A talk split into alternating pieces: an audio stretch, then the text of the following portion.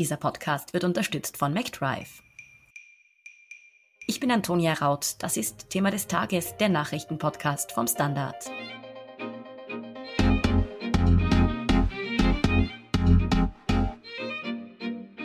Eine Explosion im Hafen der libanesischen Hauptstadt Beirut hat Teile der Stadt Dienstagabend in Schutt und Asche gelegt. Die genaue Ursache der Katastrophe ist noch nicht gänzlich geklärt. Es dürfte sich aber um einen Unfall gehandelt haben.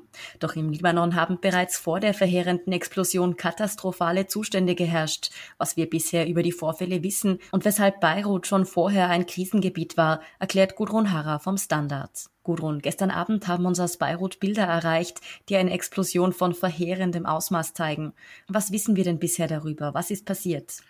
Also was man weiß, ist, dass es am Hafen Explosionen gegeben hat und im Besonderen offensichtlich ein Lager explodiert ist, in dem sich 2750 äh, Tonnen Ammoniumnitrat befunden haben wie es aussieht, einfach Ammoniumnitrat, das dort gelagert war seit sechs Jahren, weil es vorher beschlagnahmt wurde, was natürlich eine große Fahrlässigkeit wäre. Wie kann das denn sein, dass da jahrelang Ammoniumnitrat, also hochexplosiver Stoff, tonnenweise gelagert worden ist? Ja, es war ähm, offensichtlich wirklich von äh, einem Schiff beschlagnahmt.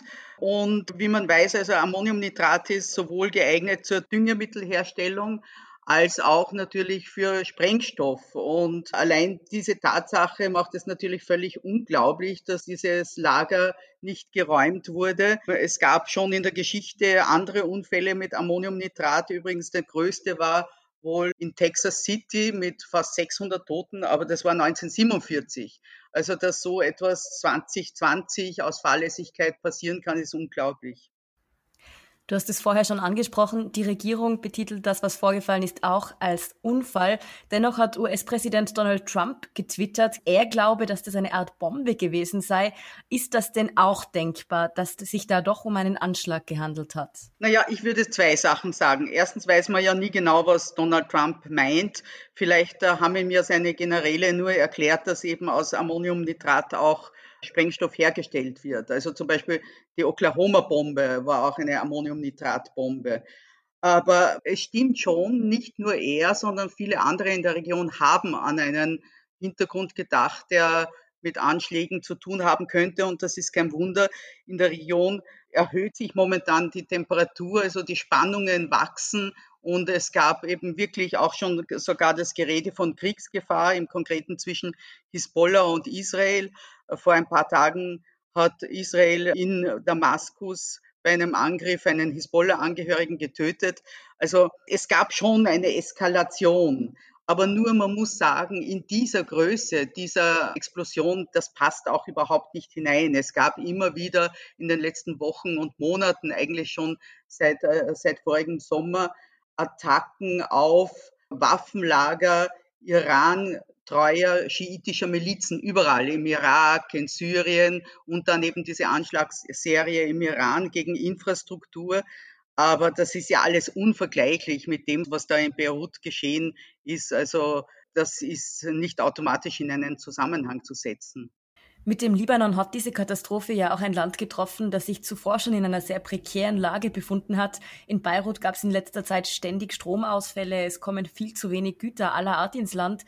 Was hat sich im Libanon denn in den vergangenen Monaten da abgespielt, dass sich das Land schon in so einer Krise befindet? Naja, es ist nicht nur in den vergangenen Monaten, sondern das dauert jetzt wirklich Jahre und spitzt sich also dramatisch zu. Also die Leute haben wirklich teilweise nichts zum Essen. Man muss das wirklich so deutlich sagen.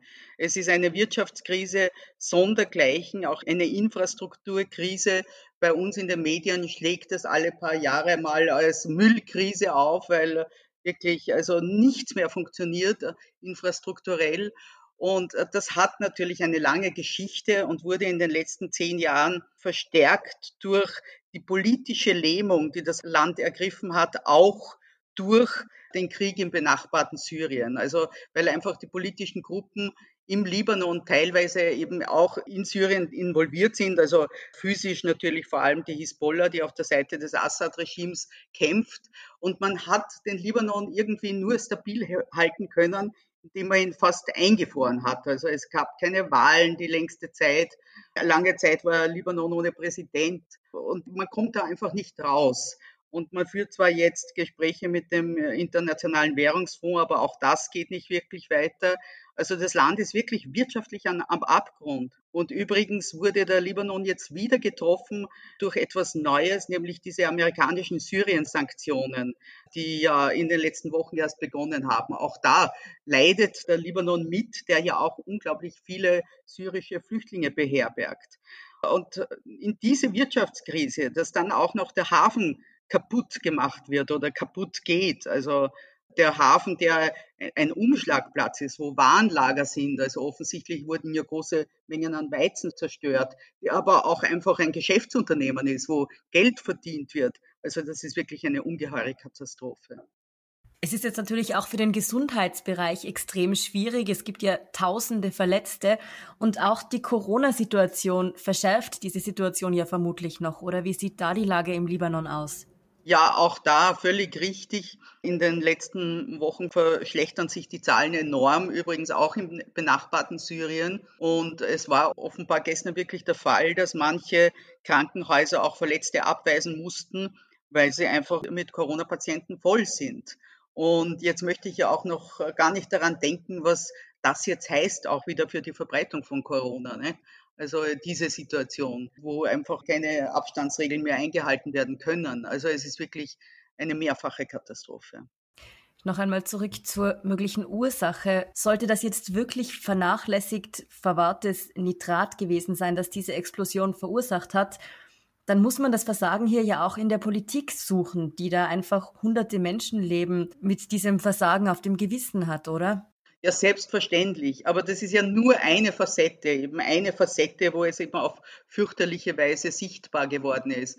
Aber in Wirklichkeit, wie gesagt, es ist ja alles gelähmt. Sie haben da ein Land, in der die politischen Gruppen, die sich meist an Konfessionen orientieren, also wobei es also nicht jede Konfession in sich geschlossen, also es gibt verschiedene schiitische Parteien, zwei drusische Parteien und so weiter, aber die Konfession ist irgendwie das bestimmende politische Element und wo diese Gruppen einfach nur mehr für ihre Klienten gearbeitet haben, nur mehr ihren Anhängern Sachen zugeschanzt haben, also wo einfach nichts mehr funktioniert. Und wie gesagt, das ist jetzt sichtbar geworden. Aber das sehen wir ja in allen Bereichen. Ich spreche da wieder den Müll an. Wenn Sie sogar, um eine Müllabfuhr zu organisieren, sozusagen alle konfessionellen Gruppen bedienen müssen und alle Parteien mitnaschen müssen am Geschäft, es kann nicht funktionieren.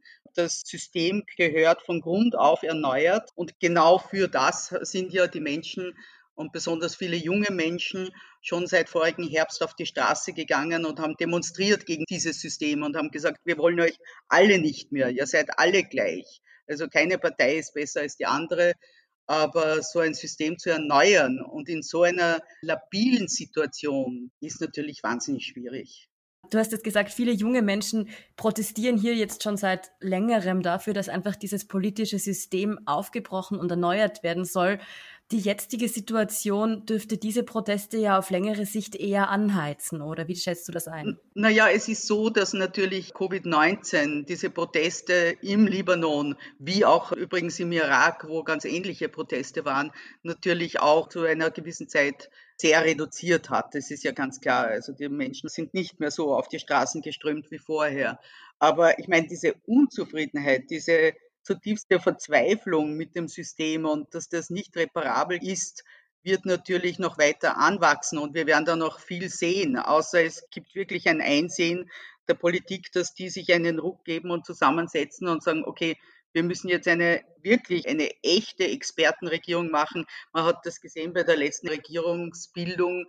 Ja, da wurden schon Experten teilweise ernannt, aber wieder nur durch diese schon genannten politischen konfessionellen Gruppen. Also sie sind nicht imstande darauf zu verzichten. Das hat natürlich nicht nur innenpolitische libanesische Gründe, sondern dieses ganze System ist ja auch eingebunden und ein Opfer dieses Konflikts auf Metaebene im ganzen Nahen Osten, der ja wirklich den ganzen Nahen Osten beherrscht, nämlich diese Konkurrenz zwischen Iran auf der einen Seite und eben Saudi-Arabien beziehungsweise den anderen arabischen Staaten auf der anderen.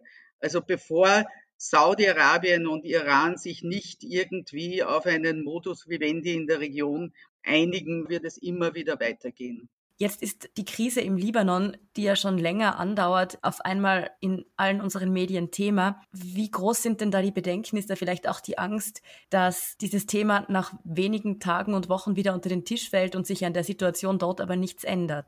Aber das ist doch immer so. Also es gibt doch kaum, vielleicht auch weil einfach so viel los ist momentan auf der Welt, die Chance, eine Berichterstattung kontinuierlich zu verfolgen. Also es wird einfach nur berichtet, wenn irgendwas passiert ist, sind wir ganz ehrlich. Ne? Ich habe selbst natürlich schon über diese Wirtschaftskrise geschrieben. Wir hatten auch also Originalstimmen von dort. Aber das ist so. Ich meine, gerade im Nahen Osten mit seinen vielfältigen Konflikten oder Nordafrika, wenn wir uns zum Beispiel Libyen ansehen, müsste man eigentlich jeden Tag an einer Printzeitung eine, zwei Seiten dafür reservieren und sind wir realistisch, das geht halt einfach nicht. Ne? Aber es stimmt schon, der Libanon war besonders vernachlässigt, meiner Meinung nach, weil wir ja auch völlig vernachlässigen wollten und nicht wissen wollten, wie dieses kleine Land diesen unglaublichen Flüchtlingszustrom und diese Belastung seiner eigenen Infrastruktur, ich rede von Schulen, Gesundheitssystem und so weiter, durch die Flüchtlinge überhaupt schafft. Und es ist schon auch ein politischer Wille zum Wegsehen, weil wir eigentlich ja nichts wissen wollen. Das ist leider eine Tatsache. Wie sich die Situation jetzt im Libanon weiterentwickelt, da halten wir Sie natürlich im Standard und auf standard.at weiterhin auf dem Laufenden. Gudrun Harrer, vielen Dank für diese Einschätzung. Ich danke. Wir sind gleich zurück.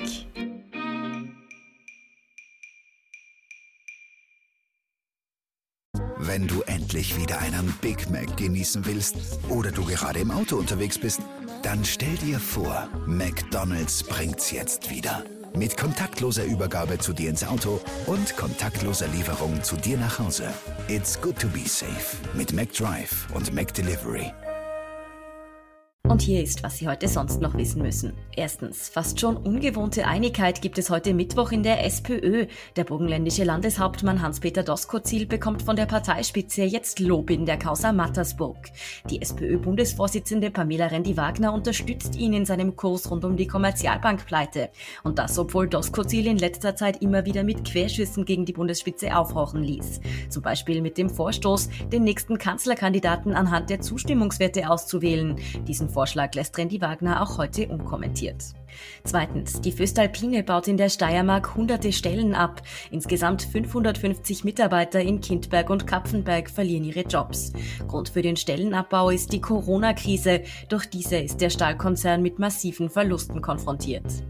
Und drittens, die Stadt Wien erlässt ein Badeverbot für die neue Donau. Der Grund dafür sind die Hochwässer in Teilen Österreichs. Durch diese ist der Wasserstand der Donau auch in der Bundeshauptstadt angestiegen. Dadurch sei die Strömung derzeit stärker und auch die Wasserqualität schlechter. Mehr dazu und die aktuellsten Informationen zum weiteren Weltgeschehen liefert Ihnen wie immer der Standard.at. Um keine Folge von Thema des Tages zu verpassen, abonnieren Sie uns bei Apple Podcasts oder Spotify. Unterstützen können Sie uns mit einer 5-Sterne-Bewertung und vor allem, indem Sie für den Standard zahlen. Alle Infos dazu finden Sie auf abo.derstandard.at und dst.at supporter. Danke für Ihre Unterstützung. Ich bin Antonia Raut. Baba und bis zum nächsten Mal.